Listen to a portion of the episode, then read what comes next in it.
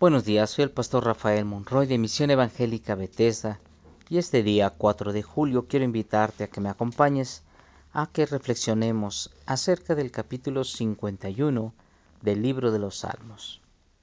Dios mío, tú eres todo bondad, ten compasión de mí, tú eres muy compasivo. No tomes en cuenta mis pecados, quítame toda mi maldad, quítame todo mi pecado Sé muy bien que soy pecador y sé muy bien que he pecado. A ti, y solo a ti te he ofendido. He hecho lo malo en tu propia cara. Tienes toda la razón al declararme culpable. No puedo alegar que soy inocente. Tengo que admitir que soy malo de nacimiento y que desde antes de nacer ya era un pecador. Tú quieres que yo sea sincero, por eso me diste sabiduría. Quítame la mancha del pecado y quedaré limpio. Lava todo mi ser y quedaré más blanco que la nieve. Ya me hiciste sufrir mucho, devuélveme la felicidad. No te fijes en mi maldad, ni tomes en cuenta mis pecados. Dios mío, no me dejes tener malos pensamientos. Cambia todo mi ser no te apartes de mí, ni me quites tu Santo Espíritu. Dame tu ayuda y tu apoyo. Enséñame a ser obediente, y así volveré a ser feliz. A los pecadores les dije que deben obedecerte y cambiar su manera de vivir. Señor y Dios mío, Dios de mi salvación, líbrame de la muerte, y entre gritos de alegría te daré gracias por declararme inocente. Abre mis labios y te cantaré alabanzas. Yo con gusto te ofrecería animales para ser sacrificados, pero eso no es lo que quieres. Eso no te complace. Para ti, la mejor ofrenda es la humildad. Tú, mi Dios, no desprecias a quien sinceridad se humilla y se arrepiente. Trata con bondad a Jerusalén, vuelve a levantar sus murallas. Entonces recibirás con gusto las ofrendas que mereces, y en tu altar se presentarán toros en tu honor. En este capítulo 51, David el rey se presenta, pero no como rey delante de nuestro Dios, se presenta como hombre, como hombre que se considera a sí mismo con la incapacidad de poder levantar la voz y levantar la mirada hacia Dios. ¿Por qué es esto? ¿Por qué es la actitud que tiene en este salmo? ¿Por qué David está pidiendo al Señor perdón? Esto es debido a que pues David compuso este salmo después de haber pecado, después de haber caído en pecado con Betsabé. El profeta Natán lo confrontó con su pecado, con el pecado de adulterio. Y ahora David estaba con angustia en su alma no con remordimiento, como a veces sucede, sino con arrepentimiento en su corazón. Por eso le dice, Dios mío, tú eres toda bondad, ten compasión de mí. Tú que eres muy compasivo, no tomes en cuenta mis pecados, quítame toda mi maldad, quítame todo mi pecado. David se sentía sucio, David se sentía pecador, David se sentía indigno. Pero también David reconocía su condición. Él decía, sí, soy pecador. Sé muy bien que soy pecador y sé muy bien que he pecado. Y que solo a ti, Señor, he ofendido y he hecho lo malo aún en tu presencia.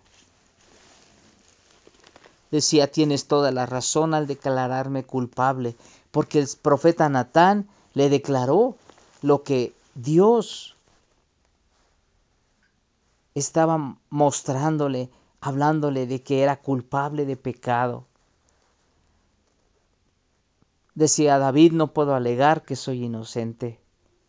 Tengo que admitir, tengo que aceptar que aún soy malo de, de, nacimiento y desde antes de nacer era pecador.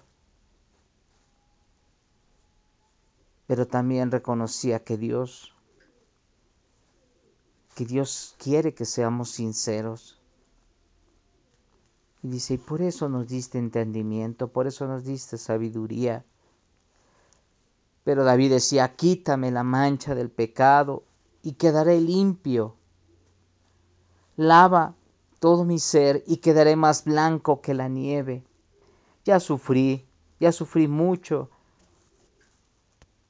Devuélveme la felicidad. No te fijes en mi maldad ni tomes en cuenta mis pecados. No me dejes caer, Dios mío, en malos pensamientos, sino transforma todo mi ser. En la angustia, David, en la aflicción por el pecado, por haber pecado, él decía, no te apartes, que no me aparte de mí, ni tú te apartes de mí, que no me quites tu Santo Espíritu, dame tu vida y tu apoyo, enséñame a ser obediente para volver a ser feliz. La condición del ser humano cuando está en pecado es de tristeza, no de, no de alegría. Pero esto solo aplica para los que son hijos de Dios, para los que aman a Dios. Porque el hombre malo, el hombre malvado, el hombre perverso, él se deleita en el pecado. Y esto nos lleva a hacer una reflexión, un alto en esta mañana y preguntarnos, cuando peco, ¿soy feliz?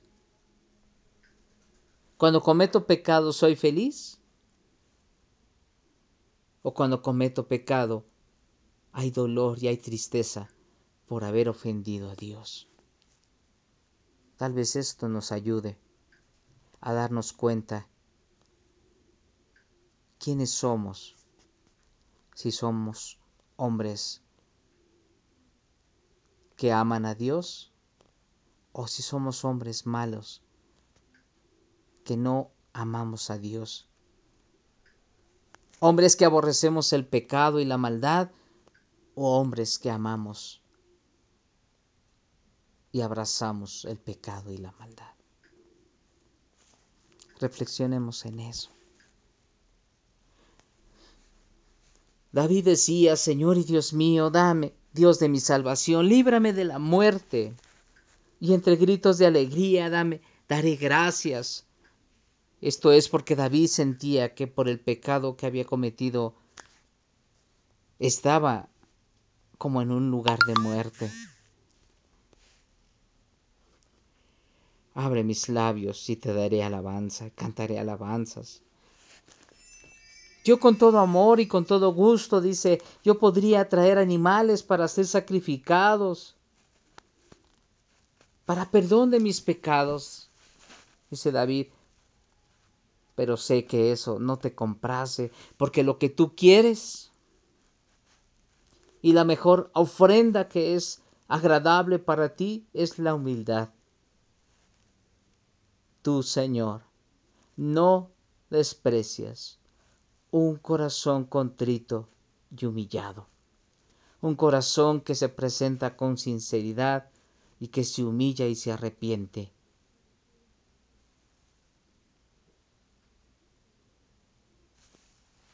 En esta vida nosotros tenemos la oportunidad de ver y de meditar cómo estamos caminando, de ver y ocuparnos de la santidad.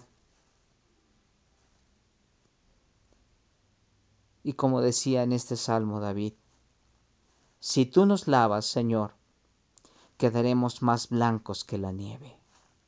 Si tú quitas de nosotros la mancha del pecado, si nos quitas si quitas de nosotros la maldad que hay en nuestro corazón, nosotros seremos más blancos que la nieve, pero seremos felices.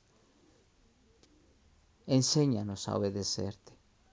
Enséñanos a ser humildes. Enséñanos a venir con un corazón sincero y arrepentidos cuando te fallamos. Porque abogado tenemos para con el Padre a Jesucristo. Por eso es que nos podemos acercar con toda confianza ante el trono de la gracia de nuestro Dios. Tú tienes el camino. Tú ahora sabes el camino. De ti depende ser limpio, estar perdonado, ser libre, ser feliz o vivir con remordimiento, con carga en el corazón, sin felicidad, con tristeza y con angustia por haber pecado, por haber fallado a Dios. Que Dios te bendiga y agradecemos a Dios por su gran amor.